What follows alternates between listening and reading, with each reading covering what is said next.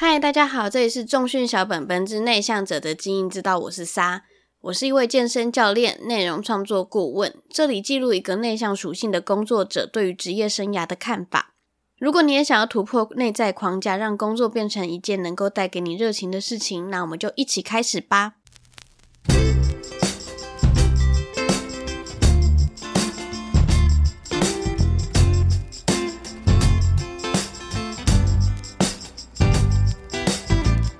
上一集我都在歌颂上课的好处，这一集我们把注意力放在要找什么样的课程来进修。进修的类型有很多，我把我认识的课程分成三种，分别是集战力、软实力和产业门票。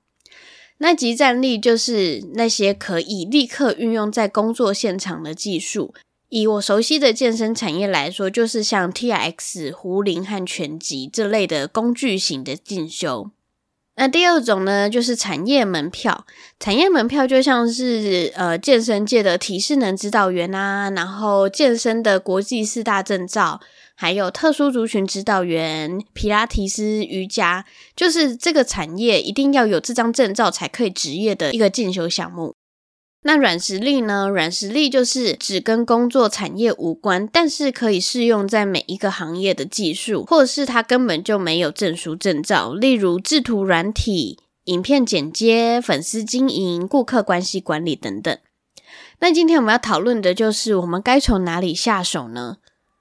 只要是透过技术赚钱的人，在业绩不好的时候，最容易检讨的就是是不是因为自己技术不够好的关系，所以才会造成这样的结果。那这样的情况再维持一两个月，如果是你，你认为从以上三种挑哪一样进修项目下手，可以立刻解决业绩状况呢？我们可以暂停三秒思考一下。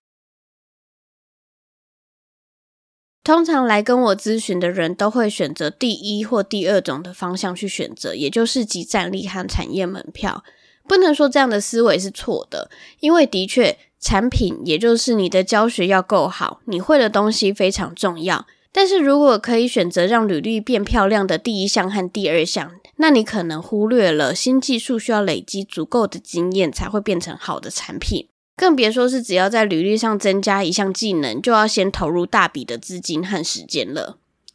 那回到刚刚的问题，要立刻解决业绩状况，首先你要先分析你的问题出在哪里。你的成交率很低，那就要去解决成交率的问题。那最直接的方法就是去问成交率高的人都怎么销售，怎么经营顾客，怎么让让顾客介绍顾客。那如果你的问题是你的知名度和顾客名单少，那就要解决曝光的问题，那就要去了解怎么样才能够让自己被看见，要用什么样的方式去让别人认识你，去学习新的技能或是新的证照，代表说你选择的方式是你想要透过提供更多服务让顾客选择，来增加让顾客认识你的机会。那你可能忽略了，其实这样的方式其实很难解决被人海淹没的产业状况，因为市场上从来不缺很厉害的人。有时候要解决问题，你必须从第三视角去看见问题，才能看得更透彻。成为自由工作者之后，让我学到最多的事情就是，成本不是只有金钱而已，最容易被忽略掉的成本就是时间。有时候不是投资能不能回收的问题而已，而是你有多少时间可以等，会不会等到一个技术发酵到可以变现的时候，你的钱也早就烧完了。今天的延伸阅读就是之前介绍过的大人学频道这一集的主题是失落的传产台干如何建立职涯型方向的访谈。那里面提到，近年来因为传产的人才本地化和外国政策的改变，导致最近开始有台干回台潮。那面对持续好几年的工作类型突然面临改变，一定是一个又困难又艰难的决定。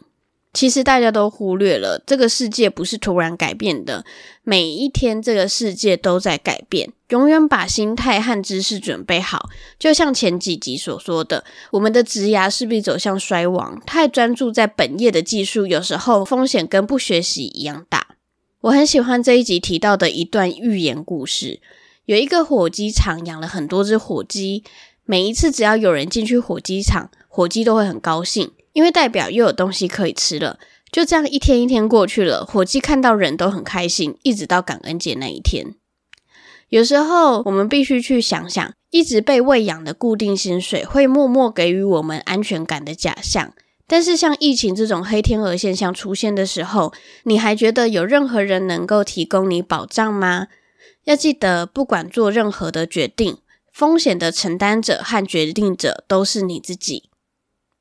好啦，那今天的节目就到这边。如果你觉得这个节目对你有帮助的话，欢迎留下五星评价。想讨论这个话题的话，欢迎在 IG 或脸书粉专搜寻“重训小本本 ”（I I S A N O S B B），留言告诉我，经过疫情以后，你所待的产业有什么改变吧，让我每天都一起越来越好。拜拜。